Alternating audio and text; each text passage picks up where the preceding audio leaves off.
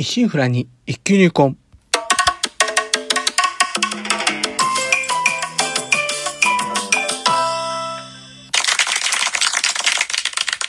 おはようございます。宝春堂です。では、ここから前編より引き続き、13周年を迎えるにあたっての後編へと続きます。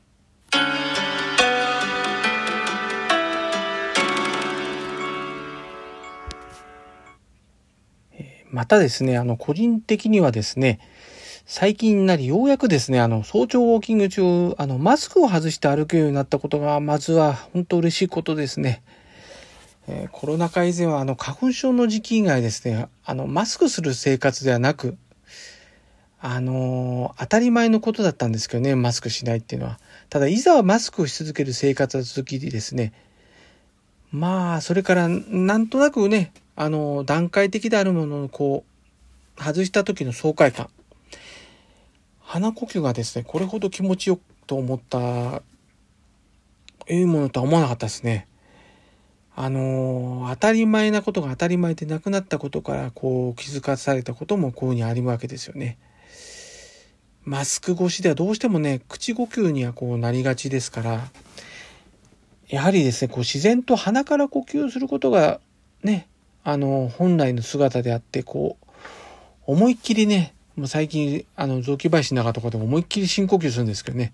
空気を吸えることがこれほどね、人生、生活だから欠かせ欠かせないものだと気づいた点はですね、まあ大変な時代なんですけどね、こうした時代に巡り合わせがなければ多分気づかないまま終わったことなんじゃないかなと思ったりします。またですね、あの、ようやく人と会うこととか、どっか出かけることにですね、以前のような気兼ねが少し取れた点もね、ここ最近の出来事であります。まあ、これまで人に会うこともね、どっか出かけることも緊急事態宣言等とかね、で、キャンセルになったり定例であっていったことをね、たりどっか出かけたりすることを中止したりの連続であったんですけど、なんとかまあこの点もね少しずつ戻っていくことができるんではないかという希望が見えてきたような感じはしております。ま、一方でですね一つ収まればこう何かが一つ始まるかのようにですねこうロシア・ウクライナ戦争が始まってまあその影響で次第にその資源とか食料問題にまで波及してまあ今ではねもうほんと度重なる値上げ物価高で生活にほんと直撃することが多くなってきましたよね。また、あの、値上げだけじゃなくてね、あの、ようやくこう緩和はして、したんですけどね、あの、上海のロックダウンのあの影響でですね、ほんと物流が滞留してしまったおかげで、なんか、あの、まあ、家電のエアコンとか、あの、ガス給湯器とかもね、なんか全然来ないって話も聞くんですけど、私の方もですね、鍼灸道具の長期欠品という開業以来はなかったことが現在進行形で続いております。まあ幸いにもですね、代替が今のところね、まあありますんで、事なき得てるんですけど、まあこれ以上影響が広がってしまいますと死活問題になるんでね、ちょっとほんと危惧しております。まあでも本当ね 20, 20世紀のあの自分私がまあ10代ですよね。10代子供の頃。まあ夢あるね近未来社会。まあバラ色の21世紀。こんな風なんじゃないかなってこうね未来図みたいなのよくあったりしたんですけどね。まあ確かにね便利にはなったんですけどね。でもあの目の前にこう絶えずこう物事が溢れてて気づけば時間に追われて難しねできていったことに時間費やせずにこう便利な費やせないんでだから便利なものを使って時短してまた時間余裕を作れるはずなんですけどその空いてるはずの時間のがいつまではなくなってたりとなんかね常にせかされてるだけの日々に感じている方も少なくないんではないでしょうかね。あのかつてはですねあの一冊の本をこう探して何件もこうね本や発信をしていた時代もあったかと思うんですよ。でもね、現在はあの、ネットであっという間にね、購入できるものの、その何件もね、本屋をはしごしていた時代の方が、なぜかね、今より時間の余裕があったような気がしてるんですよ。まあ、便利さって一体何なんでしょうかね、と思うんですけどね。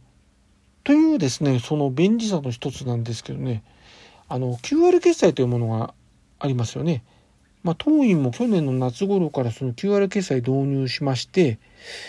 まあ、当初ですね、どのくらい利用していただけるのかなと思ってたんですけど、活用を始めて間もなく1年ぐらいですかね。そうすれば気づけばですね、現金決済とほぼ半々の割合にまでなっているんですよね。えー、私自身もですね、まあ、この QR 決済を生活の中で使い始めて同じように、まあ、約1年ぐらいですか。当初はまあコロナ対策で、できる限りね、対面で時間かけて会計済ますという目的で利用してたんですけど、現在ではもう現金決済のみの店舗以外は全て QR 決済とかを用いたキャッシュレスで済ますようになってしまっております。またですね、地元の市とか商工会の QR 決済のキャッシュバックキャンペーンなどの効果もあってですね、随分とこの活用できる店舗も地元増えてきましたんで、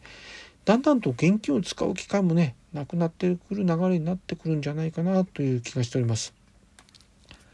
まあ、ともあれですね、えーと、コロナ禍においてはこうわずかなね巧妙が見えてきたような流れもある一方でこう世界的なね食料資源問題という新たな火種も生まれてますます混沌と先の読めない時代となってきましたそうした中思うのはですね今は本当にね思いやりの喪失した時代なのかのなのかなと思うところです今ねほんと一生懸命真面目にやっているほど心身一言ですね心身ともに疲れ果ててそれでもね懸命に頑張ろうとする人けれどどうしよう最後はねどうしようもなく中には命を落とす悲しい出来事ってのもね見受けたりしますもんね。まあ個人の自由とか権利とかね確かにね主張しなければならないことかもしれないんですけどでもねしかしですねそれは周りの人の人をね顧みずにしてしまっては単なるわがままであります。その最たるものは戦争であります。互いに尊重し、思いやりを持って生きていくことが世の中の風通しを良くし、自分自身も生きやすくなります。もっと思いやりの心。もう意は人術と言います。人は思いやりであります。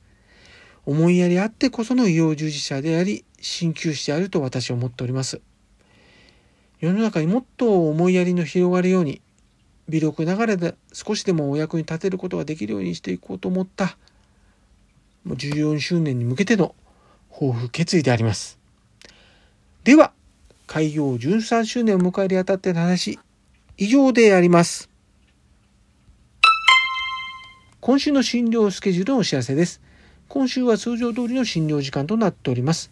えー、またあとですね、週末土日のご予約につきまして、現在予約が集中しており、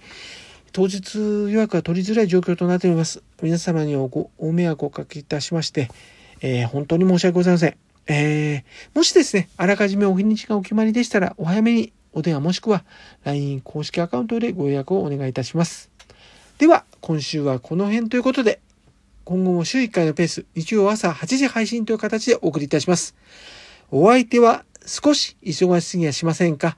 柔らかな時間をあなたにの報春動画をお送りしました。お聴きいただきありがとうございました。